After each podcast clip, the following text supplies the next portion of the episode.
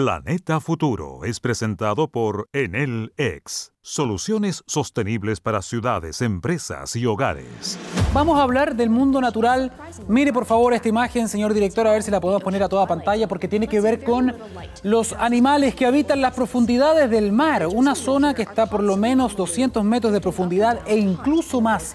En esos lugares eh, hay animales como el krill, como los calamares, como las medusas, son animales que viven en la penumbra muchos de ellos bioluminiscentes, ¿no? Pueden brillar también en la oscuridad. Juegan un rol fundamental en lo que es la captura del carbono, este gas de efecto invernadero que aumenta la temperatura del planeta, ¿no? Responsable también del el calentamiento global. El problema es que no sabemos bien cómo interactúan y para entenderlas entonces se ha creado este robot que usted está viendo en la imagen. Se llama Mesobot y es un robot que tiene varias particularidades.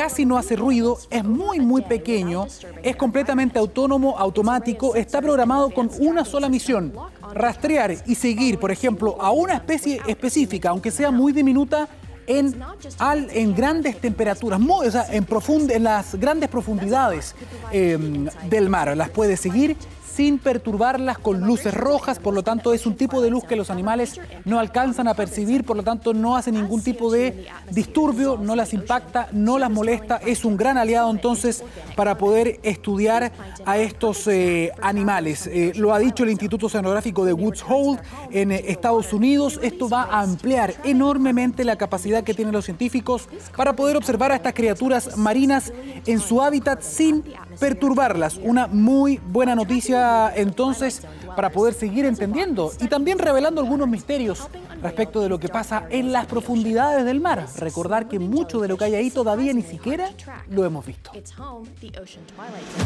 Bien, en este segmento nos gusta hablar de, del mañana, del futuro. ¿Cómo van a ser las ciudades justamente del futuro? Van a ser todas inteligentes. Usted ha escuchado hablar del concepto, del concepto de Smart City. Cada día esto se vuelve más y más una realidad. Hay experiencias pilotos muy, muy interesantes.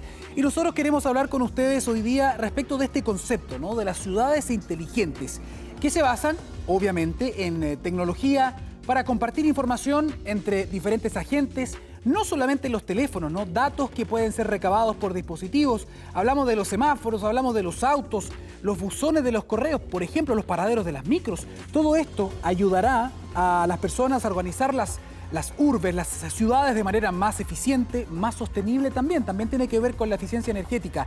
Estas herramientas incluso pueden salvar las vidas, prevenir los accidentes, los crímenes, reducir la carga de enfermedades, ahorrar tiempo, en fin. Un ejemplo de ello, y es lo que estamos viendo ahora en imágenes, es el caso del Parque Eduardo Frei Montalva. Ponga atención, ubicado justo en la esquina de las avenidas La Florida y Departamental, todo esto en la comuna de La Florida. Este es un parque que posee poco más de 18 mil eh, metros cuadrados. Tiene áreas verdes, tiene ciclovía, iluminación LED, máquinas de ejercicio, juegos infantiles. Eh, y el último trimestre de este año, atención, va a ser convertida en una plaza inteligente. Sí, con la colaboración de WOM, la Subtel, la Universidad de Santiago de Chile, en el ex y también la Municipalidad de la, Florida. Van a cambiar además 17.000 luminarias LED, va a brindar, por ejemplo, más seguridad.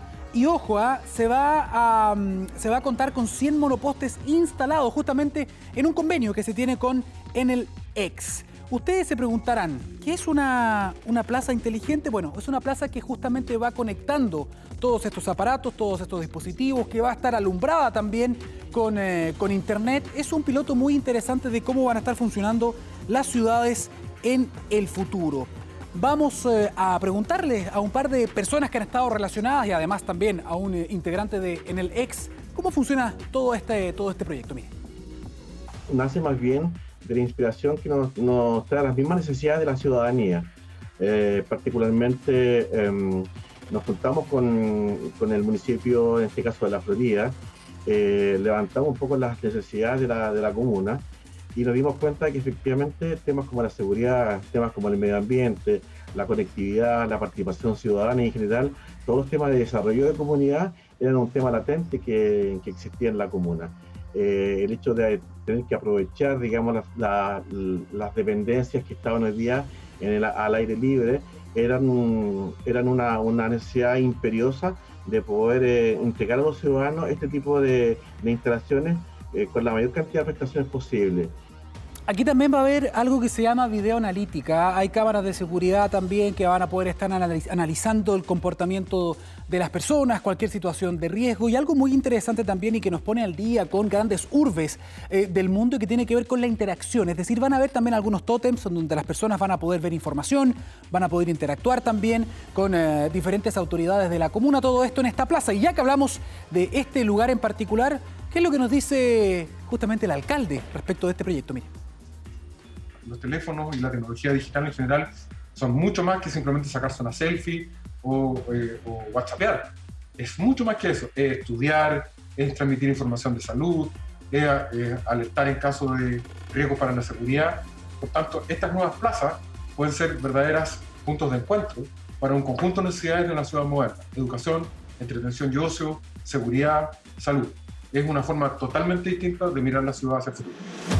Estamos cambiando rápidamente de tema, es cierto. Mire, vamos a hacerlo lento. Ahora vamos a hablar de medicina, vamos a hablar de, cáncer, ¿no? Eh, es, injusto hablar de un solo tipo de cáncer porque la verdad es que hay más de 200. Pero el avance de la medicina nos sorprende cada día y le podemos contar algo muy, muy importante porque científicos de la Facultad de Medicina de la Universidad de Pittsburgh y también de la Universidad de Wisconsin-Madison en Estados Unidos descubrieron una combinación muy interesante. La radiofarmacéutica, que en el fondo es la quimioterapia, la radioterapia, que usted probablemente ha escuchado, pero también con la inmunoterapia. ¿Qué fue lo que, lo que hicieron? Probaron en ratones que estaban con cáncer metastásico, es decir, muy eh, muy avanzado y se les dio una administración de radiación, una radioterapia, pero muy, muy bajita. Y lo más interesante de esto es que ellos descubrieron que em, no solamente el tumor, claro, no murió, porque la radiación era muy poca, pero con este tipo de radiación y con el agente que llegaron, que usaron para llegar a estos tumores, se logró una respuesta del sistema inmune que logró destruir justamente a este tumor.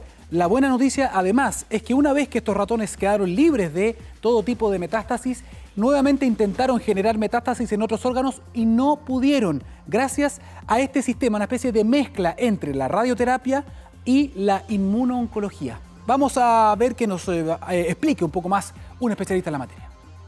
Lo que ellos han mostrado acá eh, se suma a, otras observaciones. Ellos lo que hicieron en este trabajo fue irradiar tumores con una metodología más avanzada, que es mucho más específica, que irradia el tumor, pero no solamente lo destruye, sino que genera una inflamación que permite respuesta inmunológica eh, importante genera una respuesta inmunológica que ayuda a la respuesta contra el cáncer. Entonces yo creo que va a abrir áreas de investigación con nuevas tecnologías de irradiación, de, quimio, de quimioterapia o de otras, pero siempre pensando en su combinación o en su efecto inmunológico de largo plazo. Bien, hay que decir una cosa, sí, es una muy buena noticia, es prometedor, pero esto se ha probado hasta ahora en ratones y en modelos animales en perros. Todavía, y se le, se le está consiguiendo un permiso ahora para poder comenzar los ensayos clínicos en seres humanos. Es una buena noticia, es prometedor, pero hay que seguir ensayándolo. Por eso se lo quisimos contar. Vamos a avanzar con otro tema, ahora que hay muchas personas que están en vacaciones de invierno, que han podido salir a raíz del avance del paso a paso, han ido a la playa, por ejemplo. ¿A quién no le ha pasado que está en la playa, en la arena jugando con los hijos, con las hijas, a lo mejor con los amigos, y se encuentra con basura, pero no con cualquiera, con colillas de cigarros? Bueno, colillas de cigarros hay en todas partes, ¿no? Pero en las playas es un eh, tema muy, muy relevante, genera tóxicos también cuando toma contacto con, eh, con el agua, sustancias que además pueden ser cancerígenas, en fin. Con esa idea en mente, con, este, con esta problemática en mente, em, en Estados Unidos un ingeniero desarrolló, en conjunto con un equipo, un robot. Sí, un robot que se llama BitBot. Ahí justamente salió el nombre. El robot de la playa tiene inteligencia artificial, aprendizaje automático. En este momento está en modelo de prueba como un piloto se está alimentando gracias a muchos usuarios que le mandan fotografías de playa donde hay colillas. De esa manera, su algoritmo puede aprender a reconocerla fácilmente y poder con una especie de rastrillo tomarla y llevárselo. Se ha estado probando este pequeño robot eh, y ojo, ah, no es menor esta problemática a nivel mundial. Se estima que todos los años estamos votando al medio ambiente algo así como 4.500 billones, no millones, billones de colillas en diferentes partes del mundo. Por lo tanto, probablemente este tipo de soluciones van a ser muy, muy importantes. Lamentablemente tenemos que llegar a esto, pero es un avance científico que vale la pena mostrar. Bien, cambiamos completamente de tema nuevamente y vamos a hablar de dispositivos móviles, de tablets, eh, de teléfonos básicamente. Quizás usted haya escuchado alguna vez hablar de Gorilla Glass, ¿no? De este cristal Gorilla. Hay una empresa que se llama Corning que probablemente es la que fabricó el cristal y el vidrio del teléfono que usted tiene en sus manos en este momento y del cual no se despega. Han estado trabajando, han estado evolucionando con diferentes compañías y es por eso que cada vez que pasan los años y que aparecen nuevos teléfonos, aparece también nueva generación de vidrio y cristal que cada vez es más difícil de romper. Se siguen rompiendo, sin duda alguna. Por eso que ahora entonces anunciaron una innovación muy interesante que se llama Gorilla Glass DX y Gorilla Glass DX Plus o más. Fue anunciada hace dos años para los relojes inteligentes, pero ahora la compañía dijo vamos a asumir el desafío de proteger aún más las pantallas de los teléfonos y especialmente las pantallas y los lentes de las eh, cámaras fotográficas, con una tecnología que además deja pasar más luz. ¿Qué significa todo esto? Le preguntamos a un especialista.